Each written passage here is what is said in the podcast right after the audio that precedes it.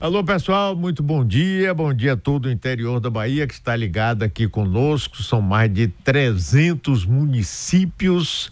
Vamos juntos até às nove da manhã. Hoje é um dia muito especial. Nardelli Gomes. Bom dia para todos. Daniele. Muito bom dia. Abraão, nós estamos na Twitch TV, o que estamos aonde? Bom dia, doutor Mário. Não, estamos no YouTube. youtube.com barra portal Metro 1, até para Conchichina. Se tem internet, então, por favor, acompanhe aí, porque vale muito a pena. Muito bem. E hoje é um dia muito especial. Estou recebendo aqui um querido amigo, nosso prefeito da cidade do Salvador, Bruno Reis. Bruno, que bom estar com você aqui. Tinha tempo que a gente não estava juntos aqui. Você é sempre muito bem-vindo. Você está bem, está alegre, satisfeito com o seu trabalho, com sua vida? Bom dia, Mário. Bom dia, Nardelli. Bom dia, Dani. Bom dia, Abraão. Bom dia a todos os ouvintes da Rádio Metrópole. Mário, hoje posso dizer que sim depois de dois anos e dez meses de governo e tendo enfrentado talvez um dos piores momentos da cidade, que foi o período da pandemia, em especial o ano de 2021, onde pegamos a segunda onda numa intensidade e numa proporção muito maior. É, tiveram momentos desesperadores, momentos de angústia, momentos onde eu me perguntava, meu Deus, quando é que isso vai terminar e como vai terminar? E quais serão as consequências da pandemia? A gente está vendo diversas, diversos efeitos colaterais na saúde, na educação, na área social. Mas havia sempre a grande preocupação era se sobrariam recursos para a gente tirar do papel os nossos compromissos. É, fazer acontecer as coisas, fazer as entregas e né, fazer a nossa cidade especialmente avançar. Então, passado esse período, é, graças a Deus, é, nós passamos bem, fomos uma das cidades do Brasil e do mundo com características como a nossa, e tivemos menor número de mortes, que mais salvamos vidas, e conseguimos segurar as finanças, apesar de termos investidos um bilhão e meio no enfrentamento à pandemia nós não paramos um programa, um projeto, nenhuma iniciativa que vinha do governo anterior e tivemos a capacidade de ter novas ideias, iniciar outras grandes obras, lançar programas importantes, projetos importantes que estão fazendo a nossa cidade avançar cada vez mais. Eu digo sempre nas minhas conversas diárias na cidade e só ontem à noite a gente fez duas entregas e inaugurou três importantes obras no subúrbio. Que eu poderia estar ali é, dizendo às pessoas que não tinha dinheiro para fazer aquela obra. Que, é, infelizmente, a pandemia, a abertura de tendas, gripários, é, hospitais de campanha, leitos de enfermaria de UTI, mega operação para vacinação, levou o dinheiro todo. E as pessoas acho que até entenderiam porque a prioridade era salvar vidas, mas não. É, a gente batia papo aqui antes da entrevista e eu brincando dizendo que meus amigos né, falam que nunca viram a cor do meu dinheiro. Eu sou conhecido por todos como uma pessoa canguinha que briga por um real. E justamente por isso a gente fez sobrar recursos. Hoje temos as nossas finanças arrumadas. Ah, prefeito, tem dinheiro sobrando? Não, não é verdade. Mas temos dinheiro para tirar os nossos compromissos do papel. Os compromissos que eu assumi com a cidade, que dependem exclusivamente é, da prefeitura, que às vezes tem uma área que depende de alguma relação com o Estado, com o governo federal, ou, mas o que depende exclusivamente da prefeitura. Todos, as, todos os compromissos que eu assumi, nós vamos cumprir. Tirar do papel é, o meu grande desafio agora é correr contra o tempo, até porque também a pandemia nos travou pelo menos um ano e meio. E aí, na vida pública, não adianta quando você começa a elaborar um projeto, daqui a pouco está na imprensa, está no site, está no jornal. Tanto que tem projetos que a gente ainda está estudando Ainda está vendo a viabilidade técnica e já está no jornal, na imprensa. A prefeitura vai fazer tal projeto. As pessoas já estão, às vezes, criticando e outras elogiando. Né? E a gente nem sabe ainda se vai levar para frente, porque é, tem que ver a viabilidade técnica. Então, durante um ano e meio, ainda fiquei com o tempo, digamos assim, travado. Então, eu venho recuperando esse tempo perdido, acelerando cada vez mais é, num trabalho permanente de cobrança da minha equipe. A prefeitura, tudo é para ontem, porque você foi prefeito, Mário sabe, ali os problemas surgem diariamente e as respostas têm que ser imediatas. Eu até já lhe disse isso aqui, mas é a pura verdade. É, a máquina pública, spoiler, é mais versátil do que a estadual, do que a federal. A gente tem uma capacidade de entrega muito maior, mas também os problemas são mais imediatos, então as soluções têm que ser mais rápidas. Mas graças a Deus, amigo, muito feliz, porque também quando a gente olha para trás depois de dois anos e dez meses de governo, a gente também tem um pouco de tranquilidade e a sensação de dever cumprido.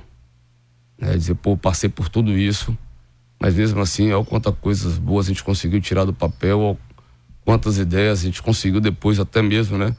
É, por ser um governo de continuidade, conseguir se reinventar, conseguir é, pensar fora da caixa, pensar fora do padrão.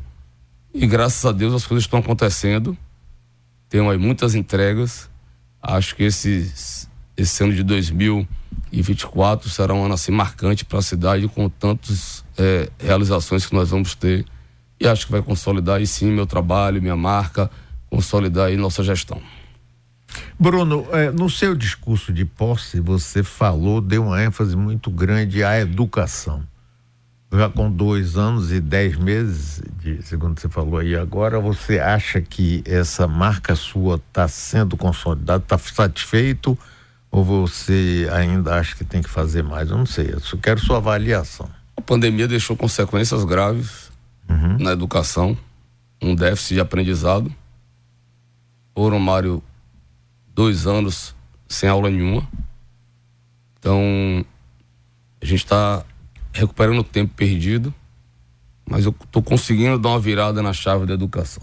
Você foi prefeito você é uma pessoa extremamente inteligente, sabe que qual era o desafio da educação? O maior desafio lá no passado era você garantir que a criança, no máximo no segundo ano, e da hora que fosse no primeiro ano, que era alfabetização, agora é primeiro ano do ensino fundamental, com seis anos de idade, no máximo sete, ela aprendesse a ler e escrever.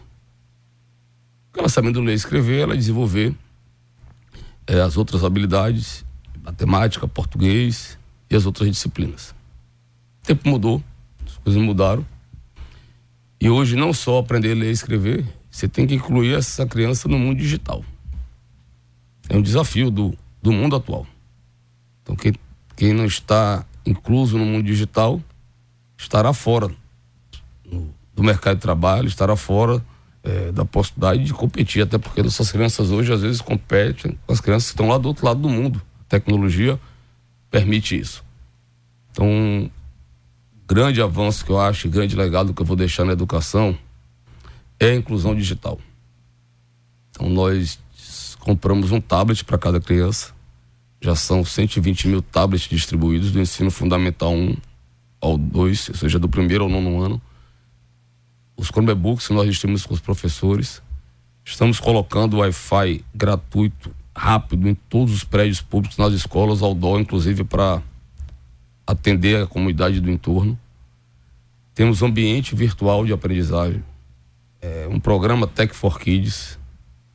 Eu, Mário, vou lhe falar isso aqui e é, é, foi a sensação que eu senti, é o mais puro sentimento.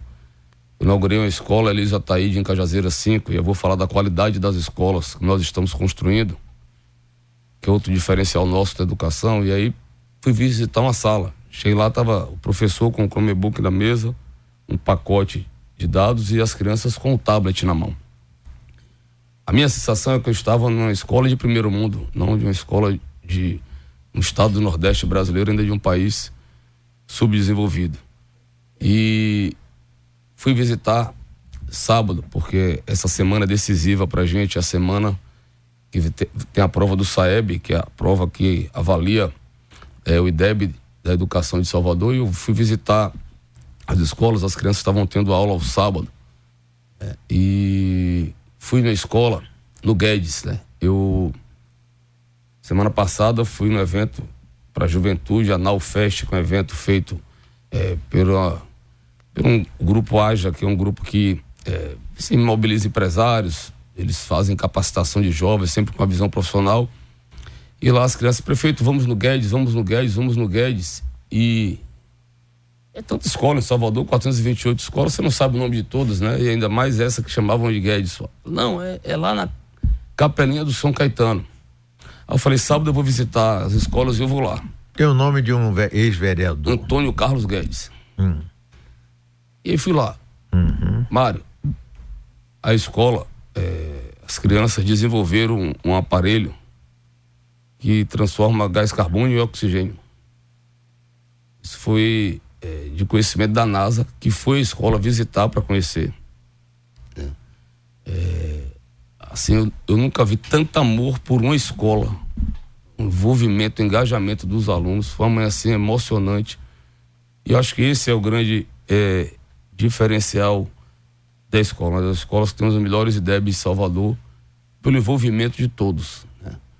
Então, a educação se faz assim, envolvendo a comunidade escolar, envolvendo a família, envolvendo os alunos. Nós estamos aí com. Já entreguei 18 novas escolas. E às vezes eu falo às pessoas, ah, é exagero o que você está falando. Nossas escolas, Mário, são melhores do que muitas escolas particulares de Salvador padrão das escolas que a gente vem construindo, salas climatizadas, é, salas com kit multimídia, salas para atender crianças com deficiência.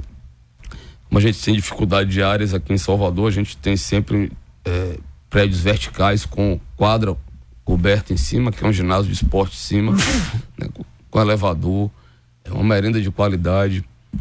Eu agora, para este ano escolar que vai começar nós vamos, além do kit escolar que está sendo reforçado, do novo material didático, do novo fardamento, a gente vai dar uma mochila para cada criança que não recebia e um tênis. Então, fardamento completo. Nunca se investiu tanto na educação. Nós já reformamos mais de 180 escolas. Temos hoje 80% da nossa rede requalificada. E eu vou entregar até o final do nosso mandato outras 32 escolas. São 50 escolas em quatro anos. É mais do que uma escola nova por mês. Além de, é verdade, toda a valorização e reconhecimento aos professores, a oportunidade que eu quero agradecer aos professores de Salvador pelo empenho.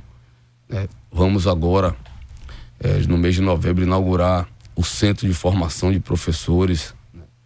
Já está pronto, está ficando lindo, ali no prédio, no STIEP para valorizar ainda mais os professores com atendimento psicológico, é, com né, vamos fazer reciclagem permanente, além da valorização e do reconhecimento aos professores. Muito obrigado pelo empenho de todos. A gente está com uma campanha na rua linda com os outdoors, é, com a foto dos professores, dos alunos que tiveram desempenho no PROS. O PROS é outra avaliação que a gente faz interna e os números apontam o nosso crescimento. Espero, né, torço, e aí vai uma mensagem para as crianças: primeiro vão para escola essa semana, porque a presença é fundamental para. Segundo, façam as provas, caprichem, porque por mais que o IDEB não seja é, a melhor forma de avaliar a educação, acho que não é a única prova que avalia a qualidade da educação de uma cidade, mas é a regra que está aí, é o critério que está aí e nós temos que cumprir. Mas se eu pudesse, é, no futuro, ser reconhecido, ah, aquele prefeito fez o que, sem sombra de dúvidas, eu gostaria de ser reconhecido como prefeito que deixou um legado importante na educação. Muito bem, estamos conversando aqui, você do interior que está ligado, vindo a gente aqui pela Metrópole FM 101.3 e várias emissoras em toda a Bahia e nos assistindo aqui pelo YouTube. Nós estamos conversando com o prefeito de Salvador, Bruno Reis. Bruno, Transporte coletivo, eu sei que esse é um problema sério, não é um problema somente de Salvador, mas Salvador tem algumas peculiaridades, porque a cidade também é muito peculiar. E sei que esse é um problema que você enfrenta. E, e, aí, conte pra gente como é que você vê, o que é que você pensa em relação a isso, o que é que pode melhorar ou não. Mário, vamos lá. O que é que mudou da sua época que era prefeito ah, mudou pra atualmente? Eu vou lhe falar. Cidade muito maior, Pronto, menos. Cidade maior. Chegaram novos modais, como o metrô, é, como sistema complementar. Sim. Aí o mototáxi, é, uhum. moto Uber. Por outro lado, foi feita a concessão. A concessão na prática foi uma regulamentação, porque até o torga que tinha que ser paga não foi. É, ao TAC, o Ministério Público foi suspenso e nós vamos anistiar agora, porque efetivamente as empresas não têm mais condições de arcar com mais esse ônus. Por outro lado, ao longo do tempo, o transporte de pneus né, foi ficando, do ponto de vista financeiro, inviável. Hoje, a receita fruto do pagamento da passagem não cobre a despesa do sistema. Situação agravada, primeiro com a chegada do metrô, uhum. que fica com a parte maior da tarifa, 61% a 39%. Então, isso foi o grande problema do sistema de transporte de Salvador. Depois, é, com a pandemia, onde o número de passageiros transportados caiu significativamente e as despesas, os insumos aumentaram. O ônibus era 380 mil reais, foi para 700 e tanto. O pneu era 500, foi para 1.200. O combustível aumentou 130%. Então é nesse cenário que hoje nós prefeitos das médias e grandes cidades que têm transporte regular, porque muitas já não tem mais. Jequié, por exemplo, não tem mais, certo? uma cidade média. Não tem mais sistema de transporte público. E muitos não tiveram condições de manter. Então, como é que ocorre em todos os países do mundo? Há subsídio federal. Você chega em Londres, em Paris, na Argentina, em Cuba. E você vê lá o governo federal subsidiando, assumindo a diferença entre a tarifa pública, que é aquela tarifa que está na porta do ônibus, e a tarifa técnica, a tarifa real, que é o valor do custo do sistema. Então, esse é o cenário. Nesse cenário, o contrato de concessão prevê reajuste todo ano. Esse ano já chegamos em novembro e não teve reajuste. Já ganhamos 10 meses. Desde quando Tomé de Souza é prefeito, você sabe disso, que tem transporte público, todo ano tem reajuste. Esse é o primeiro ano que não tem. Nós estamos discutindo a revisão tarifária e aí é uma consultoria contratada que, né, o contrato prevê isso a cada quatro anos a revisão. E ainda não chegamos ao entendimento final da diferença da tarifa. Mas tenha certeza, eu quero aqui anunciar em primeira mão, que vai haver uma diferença entre a tarifa real e a tarifa que a população vai pagar. Uhum. E essa é diferença, que é o subsídio, que São Paulo já bota 7 bi esse ano, que Belo Horizonte bota 274 milhões por ano, que Curitiba está botando 220 milhões, que Rio de Janeiro bota mais uma quantidade expressiva. Salvador, pela primeira vez, vai ter que colocar. A gente vinha colocando por desequilíbrio da pandemia que o contrato Sim. previa isso. Agora, com o fim da pandemia, a gente vai ter que mandar um projeto para a Câmara pedindo autorização legislativa para pagar a diferença entre essa tarifa. Para que esse aumento não é, recaia é, todo sobre a população. Não há outro caminho. A gente vem nessa luta com o governo federal. Conseguimos, ano passado, pela primeira vez na história do Brasil, um apoio emergencial do subsídio. Esse ano já foram diversas vezes que eu fui a Brasília, já me reuni com o presidente para tratar desse assunto, já nos reunimos com o ministro da cidade para tratar desse assunto, com o ministro Haddad para tratar desse assunto. Mas efetivamente, Brasília vive um mundo diferente do mundo real que nós vivemos aqui é, nas cidades diariamente. A gente está aqui e esse é o maior problema é, que afeta todo mundo. Mas lá Brasília está discutindo homofobia, discutindo casamento homofóbico, outras coisas, ao invés de se concentrar em pautas efetivamente que vão mudar a vida e o dia a dia das pessoas que estão sendo afetadas. Então é esse o sentimento que eu volto sempre de Brasília, que há está desconectada da realidade do povo brasileiro. Então, efetivamente, precisa ter um subsídio, precisa ter um conjunto de estímulos e incentivos fiscais para reduzir é, o custo da operação, tem que se investir em tecnologia é, para que a gente tenha condições de comprar um ônibus elétrico. Então não faz sentido você comprar um ônibus elétrico que, por exemplo, BRT, o custo de um ônibus convencional é um milhão e trezentos mil reais. Do ônibus elétrico é dois milhões e meio. As empresas todas quebradas, sem créditos, então não tem condições de ir no banco pegar nenhum financiamento, quem dirá para comprar um ônibus elétrico, e mesmo assim em Salvador a gente tem 30% da frota do BRT elétrica. Conseguimos fazer, durante meu mandato, as duas maiores compras é, que foram feitas de ônibus no Brasil. A gente vinha ajustando é, o sistema até vir aquela alta do combustível por conta da guerra da Ucrânia. Você perguntar, prefeito, tem solução? Claro, tem solução. Tudo na vida tem solução. Eu aprendi, Mário, que só não tem solução a morte. Verdade. Depois que morreu, infelizmente, não há mais como ressuscitar. Mas a gente está nessa bandeira. Se tem um assunto que eu estudei, que eu me especializei, toda reunião que tem com o presidente do Congresso, com é, presidente da Câmara, com líderes partidários, com eventos da Frente Nacional dos Prefeitos, o primeiro escalado para falar é o prefeito de Salvador. Porque com toda humildade, durante esse período todo eu me apropriei desse assunto, seus detalhes, o custo da operação, do que o cobrador impacta, do que o motorista impacta, do que o combustível impacta, do que os insumos impactam, do que a manutenção, o que isso compõe o preço da tarifa, além de ter um exemplo aqui é, de um problema, você tem ideia, a gente tentou em determinado momento licitar aquela bacia que era operada pela CSN e não houve interessados, né? A gente é comum ver aqui é, no interior da Bahia e outras cidades, onde as empresas trabalham sendo remuneradas por um valor mensal.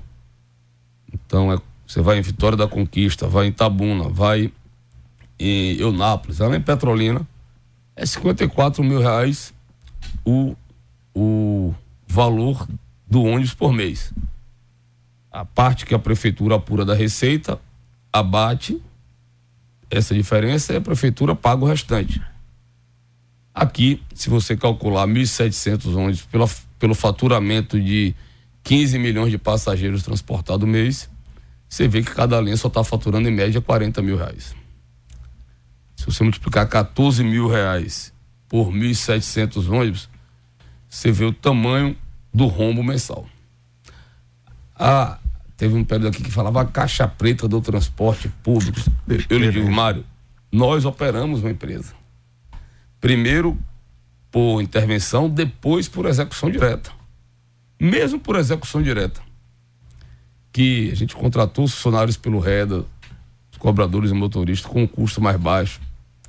É, o custo da operação sendo menor, reduzido, operado pela prefeitura, porque tinha vários funcionários, servidores públicos, né, gestão, tudo todo mês a gente ia completar 5, 6 milhões. Então, é deficitária a operação. Ponto. Prefeito, e aí? Acho que o subsídio, é do, tirando PIS, COFINS, o estado da Bahia é o único estado que não dá 1% de desconto no ICMS do óleo do combustível. É o único estado. Isso impacta na tarifa. Quem está pagando essa conta é o povo. E aí, depois que a gente conseguir equilibrar o sistema do ponto de vista que haja uma redução do seu custo e tenha o apoio subsídio, com a chegada dos novos modais, então com o BRT em pleno funcionamento, a nossa expectativa é março do ano que vem, com é, o VLT que eu torço, espero que o governo resolva essa novela e possa efetivamente funcionar. Esses modais todos, com o sistema complementar, o sistema convencional e o metrô, a cidade toda conectada, e as pessoas entendendo que por conta da chegada de novos modais, por conta da abertura de novas vias, é necessário e é mais rápido fazer o transbordo. Você vai ter a inconveniência de ter que descer de um modal para pegar outro, mas também você vai ter um deslocamento mais rápido, num meio de transporte mais seguro, né? Porque é, ele está em via segregada ou está sobre trilhos, então ele não tem o risco de estar rodando na rua e acontecer algum sinistro, né? Então mais seguro, com mais conforto e com o tempo muito mais rápido. Então também a gente vai precisar é, mudar um pouco essa cultura. Eu dou exemplo sempre, acho que eu já lhe falei isso, de Ceinha, que é minha comadre, pessoa que trabalha com a gente na casa da minha avó desde quando eu tinha 15 anos. Sou, madrinho, sou padrinho da sua neta Laurize, até estava ontem lá na Ilha Amarela, na, onde ela mora, no Rio Sena. E saía, pegava um ônibus dela lá no Rio Sena e vinha ali pro Itaigara, né? Há 30, eu tenho 46 a 31 anos fazendo isso. Né? Só que na época não tinha a abertura da via que liga o Lobato a Pirajá. Ela vinha por toda a suburbana, chegava, subia São Martim, hum. São Martins Barros Reis, uhum. ia pegava ali, ia, ia, lá na Lucaia, na Ceasa do Rio Vermelho, para voltar para entrar no Itaigara. Hoje não, ela pode sair do Rio Sena, pegou a suburbana, entrou pelo viaduto do Lobato, chegou em Pirajá. Pegou o metrô. Desceu no shopping da Bahia, pegou o BRT, chegou no Itaigara. Teve que fazer o quê? Dois transbordos. Mas ela ganhou pelo menos aí 45 minutos de deslocamento no meio de transporte mais rápido, mais seguro, com conforto maior. É, e, Mário, que é uma coisa que só aqui em Salvador, sem pagar um real a mais. Que é o único lugar do mundo também que há integração de três modais ou quatro modais, que às vezes tem o stack, e a pessoa não paga um real a mais por isso. É a mesma tarifa. Às vezes eu vejo pessoa ah, falar da tarifa de Salvador, quando compara cidades como a nossa. Agora vai lá para integração e bota quanto é a tarifa com a integração. E vocês vão ver se a nossa também não é das mais baratas do Brasil. Então, esses são os desafios do transporte público, mas com inteligência, com trabalho, com muita garra, disciplina e, acima de tudo, com muita vontade política, nós vamos resolver. Próximo ano é um ano eleitoral, claro você tem direito de ser candidato à reeleição. Eu tenho acompanhado algumas declarações, não, quando eu decidi se você é candidato ou não, aqui para nós você não precisa disso, você sabe que você é candidato. E é um candidato Nossos forte. adversários, Mário, nem candidato tem ainda. Pois eu é. vou estar falando de candidatura de eleição. Pois é, você ainda tem essa sorte, né? Quem, quem tem que esquentar tem... são eles, né? É. Para mim, quanto mais o céu tiver de brigadeiro. Você não escolhe candidato, não, né? Você tem um preferencial ou para você é tudo igual? Mário, com toda humildade, com toda. É, com todo o pé no chão, e a gente tem que sempre ter, saber que a política. É, eu vim para cá vendo seus comentários falando aí da, da guerra, né? Israel contra o Hamas e tal. Política, religião e esporte. tem um componente emoção. Sim, claro, sem dúvida. E com esse componente a gente não pode brincar. E às vezes sai do campo da racionalidade. Então, pé no chão, com tranquilidade. Eu acho que eu tenho que seguir o meu propósito que eu estou fazendo as entregas que eu tenho para fazer. O Mário Salvador em 2012 não tinha um hospital municipal. Quando nós fomos fazer o hospital, né, a Semineto decidiu fazer o primeiro hospital municipal. Isso é um louco. A prefeitura não tem dinheiro para isso, tem condições de manter um hospital. Eu vou entregar, Mário, mais dois hospitais no meu governo.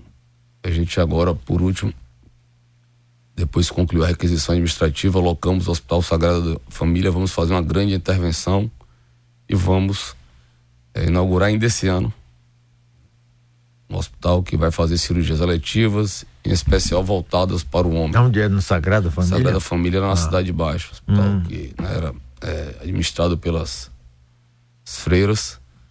E, então, vamos botar em funcionamento, já está em funcionamento, em parceria com a Osídia, a Osídia é contratada, as obras sociais da Irmã Dulce, nós vamos ampliar o escopo e vamos botar o hospital em pleno funcionamento.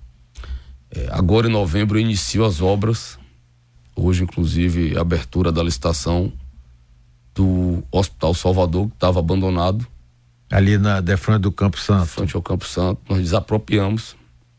E ali vai ser a primeira maternidade de Salvador, da Prefeitura Municipal, com um hospital para atender as crianças, com a UPA infantil e também realizará cirurgias eletivas para mulheres. Então nós vamos para dois hospitais. Né? Tem uma demanda grande aí de cirurgias eletivas, de consultas especializadas e de exames. E essas unidades vão ajudar a atender essa demanda. Então, meu grande desafio é esse. Colocar esses equipamentos para funcionar, funcionar bem, entregar as escolas que eu tenho para entregar, os novos CRAs padrão, e já tem dois em construção. Vamos soltar a licitação ainda esse mês de outubro de mais oito. Entregar a grande arena multiuso com equipamento que falta na cidade. Semana passada brinquei, né? Salvador tinha um balbininho e foi demolido e de lá para cá ficou só a promessa de construir um equipamento como esse. A gente perdendo competições nacionais, internacionais e a possibilidade de realizar grandes eventos. E nós vamos fazer agora o Balbinão, né, que é a arena multiuso, o centro de controle de operações da prefeitura com hub do subúrbio para inserir essa galera, galera toda aí desse mundo digital. hoje há, Mário, no mercado, 10 milhões de desempregados no Brasil né? e 800 mil vagas para essa área de tecnologia e inovação que remunera bem e não tem gente qualificada para isso.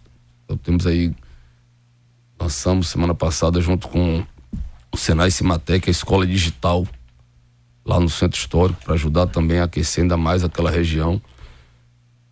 Então, e preparar essa galera para ser inserida no mercado de trabalho, principalmente aí os jovens, né, terem perspectivas é, de, de, um bom emprego, de, um, de, uma boa atuação. Então, meu desafio é esse. E aí, é, adversário terá. É normal na política. Num momento que é, se decidirem. É, isso não vai alterar em nada a nossa estratégia. Eu vou seguir passando aí, deixando esse assunto para a gente conversar. É, ano Posteriormente. Que vem, ano que vem, as pessoas brincam, ah, você não, faço, faço política todo dia. Eu, eu, nasci, é, eu me formei na política. Não vou dizer que eu nasci na política, eu não sou filho de político, mas eu me formei na política. Antes, é, eu vim aqui dar entrevista todo mundo só queria falar de política, política, política, porque eu vinha da política, fui deputado duas vezes, né, vice-prefeito, né, e, e, pude desenvolver as minhas habilidades políticas durante a minha vida pública. Né, e agora, né, é, depois de dois, dois, duas oportunidades como secretário, como vice-prefeito, agora como prefeito, estou é, aqui no meu foco, quer fazer minhas entregas, tirar do papel nossos projetos, ainda tem é, tempo, porque são 14 meses, mas é pouco tempo para quem está na administração pública, porque tem os ritos, né? tem os processos, tem os prazos, e aí acelerando. Eu acho que, é, ainda mais, eu decidindo ser candidato à reeleição, se a gestão tiver bem avaliada, se a aprovação for maior que a desaprovação, e graças a Deus nesse você momento ainda vai assim, decidir. Ô, Bruno, é, ô, Bruno, para é você, com isso, rapaz. É, Se acaba... eu tivesse tão longe da morte quanto você está de ser candidato à eleição, eu já viveu 100 anos, rapaz, deixa de besteira. Agora, peraí, me diga uma coisa, a sua eleição em 2020, foi 20, né? 20. Você, o, o, o, a oposição a você Teve três candidatos. Mas tiveram nove candidatos. Sim, mas três nove. patrocinados Eu contra pelo oito. governo do estado. Três. Mas... A Major, Bacelar e o Sargento Isidório. E Denise, que foi a principal, você esqueceu. Não, é, é isso. Denise. A Major. É Major ela, Denise. Olívia, Bacelar. Não, a Olívia saiu candidata, não. Saiu.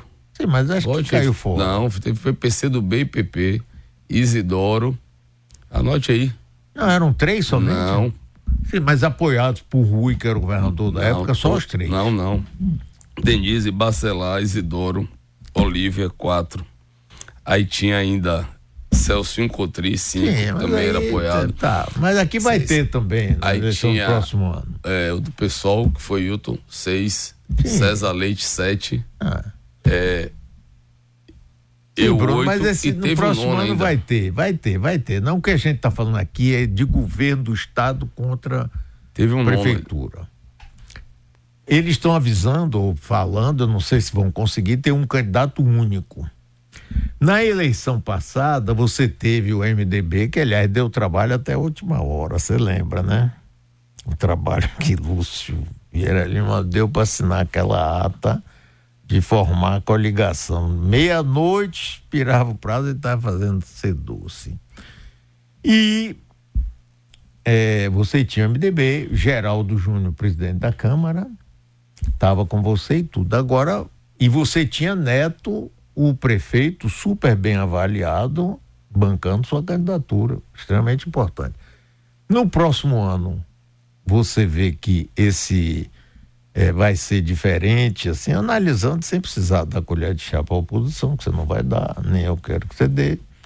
Mas é um pouco diferente o que virá pela frente, pelo menos que está desenhado. A gente não sabe nada ainda. É só aqui um exercício de futurologia. O que, é que você acha? Mário, foi o MDB, mas e o PP? Que do ponto de vista é, eleitoral e de tempo de rádio e televisão, tem até uma quantidade a mais de tempo.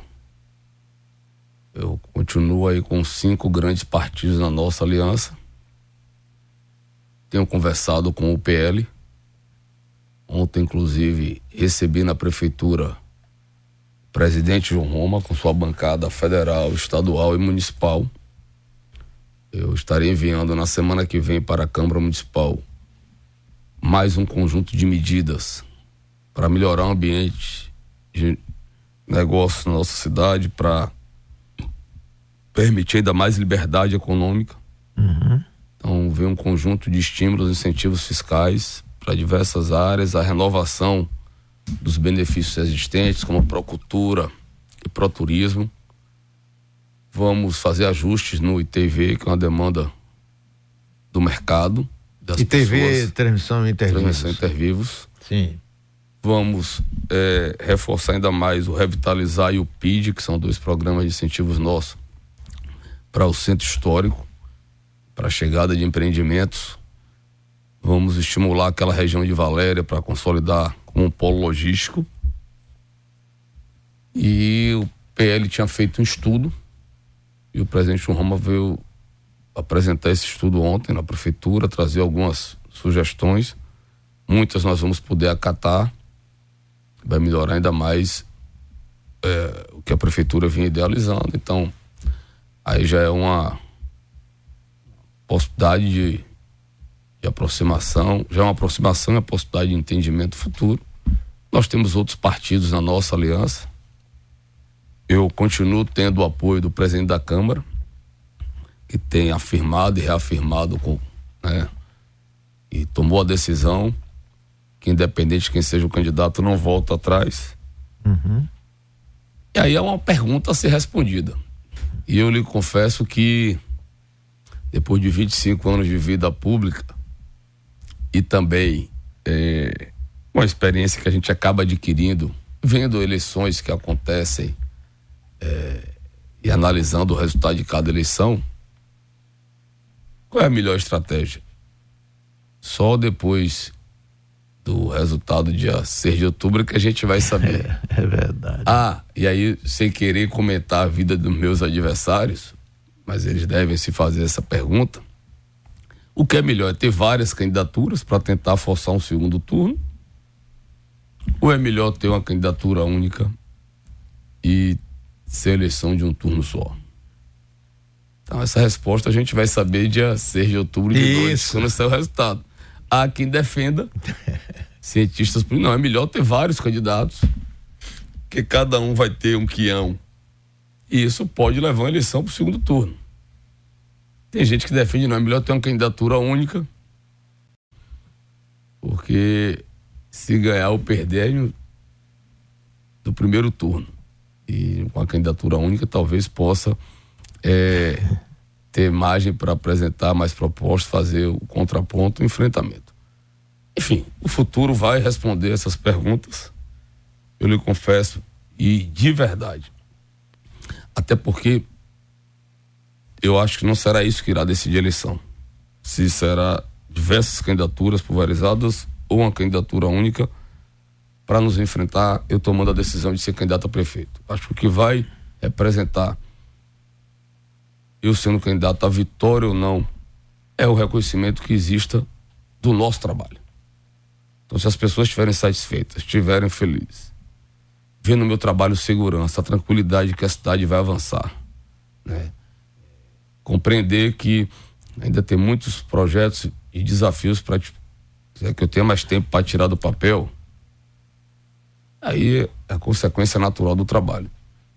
Então, objetivamente, eu acho que depende mais de mim, do meu trabalho, da minha equipe, é, de tudo que nós é, fizemos e do que nós vamos fazer por nossa cidade. As pessoas já me conhecem, conhecem minha história, minha trajetória, sabem minha forma de ser, é, aprenderam nesses é, já quase dois anos e dez meses como prefeito a ver minha forma de trabalhar, meu jeito, cada um tem seu estilo, tem sua forma. Eu sou uma pessoa de resultados, eu já lhe disse isso aqui. É, com toda também humildade e também diferente de outros que vieram de um governo de oposição, o seu caso, você veio de um governo de oposição. Quando sentou na prefeitura, você tinha que é, elaborar projetos porque não tinha nenhum. Você tinha que relicitar contratos.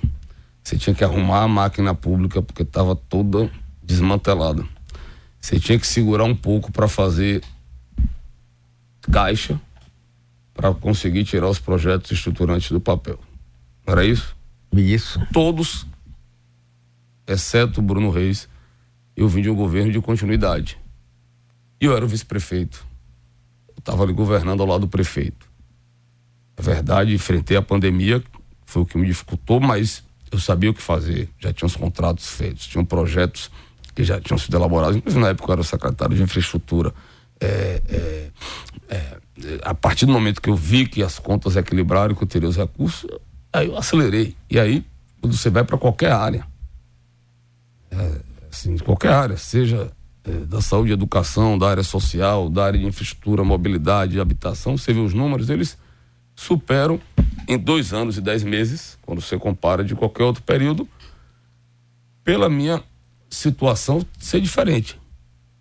Então, efetivamente, nós temos ações, realizações. E aí, quando as pesquisas são realizadas e há um reconhecimento das pessoas, é justamente por isso. É, eu já lhe disse isso, eu quero lhe convidar para a gente dar uma volta no subúrbio, para você ver o que a gente está fazendo lá. E aí vai, Cajazeiras, Pau da Lima, em todas as áreas da cidade, é, espalhadas, a presença da prefeitura, que a gente vê aqui às vezes nas principais vias, tal e tal, a, um canteiro de obras, mas é na cidade toda. A gente, hoje, né, a prefeitura tem essa capilaridade. Pra ir, a gente olha bairro a bairro, a realidade de cada uma, qual é a grande prioridade, qual é, é, o anseio, qual era o sonho da população que a gente podia realizar para melhorar a vida deles. E a gente tem essa visão estratégica. Uma prefeitura planejada, organizada e que sabe onde quer chegar e vai chegar. Bruno, Bruno, olhe, muitíssimo obrigado. Eu só quero que você se despeça assumindo o compromisso de vir aqui outras vezes, não deixar um espaço de tempo tão grande, porque sinto sua falta, nossos ouvintes também. Eu gosto muito de conversar com você, com sua tranquilidade, seu jeito assim, simples, sem banca nenhuma, nada. Isso é uma Às vezes ele fala boa, pouco, mas faz. Pois é, pois é. É que tem gente que fica. Você vai assumir esse compromisso de voltar aqui mais vezes? Claro, Mário. Para mim sempre é uma alegria estar aqui. É, é sempre um aprendizado conversar com um amigo. a gente às vezes tem a oportunidade de tomar um cafezinho. Mas é porque é, prefeito, eu brinco assim, também não tem vida pessoal. É, eu sei né? disso. É, saio daqui já vou para uma inauguração. Depois eu fico o dia todo na prefeitura Hoje eu já marquei a última último atendimento nove da noite. Ave Maria. Então eu não é saio de lá Por isso que é bom das ser 11 horas. É. Então, a, a, mas na verdade não é só ser jovem, não, Maré, é você fazer com amor. Sim, claro. Com vontade. Né? Com vontade. É, ontem mesmo, e aí eu chego nos lugares para fazer as entregas, nas inaugurações, você vê o carinho das crianças, o carinho das pessoas Tem mesmo as crianças seguram em minha mão, me agarra, vai para um lado, para o outro comigo, não deixa nem andar. Até que eu falo, vai me derrubar. Quando eu chego nessas inaugurações das escolas, meu Deus, vai, vai cair aqui, vai ter um. Porque é, é, é sim, então isso que está na vida pública é a melhor. Não tem sensação igual essa. É, você sabe, você já passou por isso. Você vê ali que seu trabalho você pode assim, mudar o presente e o futuro dessa criançada, né? Contribuir de forma decisiva para que né, eles possam ter um futuro melhor. Então eu faço isso porque eu gosto. Então eu faço com muito amor, com muita dedicação. Eu vivo essa cidade, eu respiro Salvador de manhã e tarde. É impressionante as pessoas vêm tratar comigo um assunto. Eu estava vindo para cá e alguém perguntou sobre a Avenida Jorge Amado. Prefeito, pergunta aí, o Mário, pergunta ao prefeito sobre a Avenida Jorge Amado. Se preocupe não, que não vai ser só recuperar. Nós vamos duplicar a Avenida Jorge Amado. O projeto já está pronto, já licitado ali na frente ao bate-facho. Nós vamos duplicar aquela, aquele pontilhão e vamos duplicar ela até a Faxal Universidade que eu dava aula, porque ali mais para frente não dá para ampliar. A gente estuda uma outra abertura de, de outra via por outra rua. Mas esse primeiro trecho já será feito e aí será recuperado as calçadas, que eu vi o ouvinte perguntando será ampliadas calçadas com piso tátil, com é... e aí só ali você chega ali na região do Imbuí, a gente está fazendo toda a duplicação do Curralinho, está fazendo a ligação Imbuí Boca do Rio, que é pela Rua dos Colibris, estamos é, fazendo toda a praça ali dos food trucks do lado da igreja Nossa Senhora Aparecida e vamos fazer toda a nova obra do Imbuí como nós fizemos a nova centenária. Lá atrás a centenária, o Imbuí foi requalificado, nós vamos fazer a nova praça do Imbuí. Então só ali, aí fora o CRAS está sendo construído, padrão ali no Curralinho, aí você vai mais à frente, a escola para mil crianças com espectro do autismo, também ali no Curralinho, a escola do Curralinho. Então você vê só nessa região aí. Aí se você for para Orla, da Boca do Rio até é, Piatã, sendo toda requalificada, o trecho de Orla, 135 milhões de reais, recursos próprios da prefeitura. Imagina que a prefeitura tem que fazer uma obra de 130 milhões de reais com recursos próprios, mas é a realidade. É. O BRT, Mário, eu tô tocando todo ele com dinheiro da prefeitura. É, né, tá empenhado, a gente tem aí 77 milhões para receber do governo federal. Espero mas estou tocando ele todo dia da prefeitura. Se não fosse é, a prefeitura botando dinheiro, a obra estava ali no centro nervoso da cidade parada. E sabe lá Deus se essa obra iria acontecer. Então é natural, né, que quem acompanha cada detalhe, é aquela história, o gado só engorda com o olho do dono, aí eu tô ali acompanhando nos mínimos detalhes, tomando as decisões, as coisas acontecem. Estou muito feliz. Valeu. Por isso, obrigado mais uma vez pelo convite. Não Prazer. posso vir aqui, mas vamos tentar botar pelo menos uma vez por mês. Isso. Pronto. Obrigação tá Obrigado, sua. Abraão, Valeu, intervalo obrigado, comercial. Dani.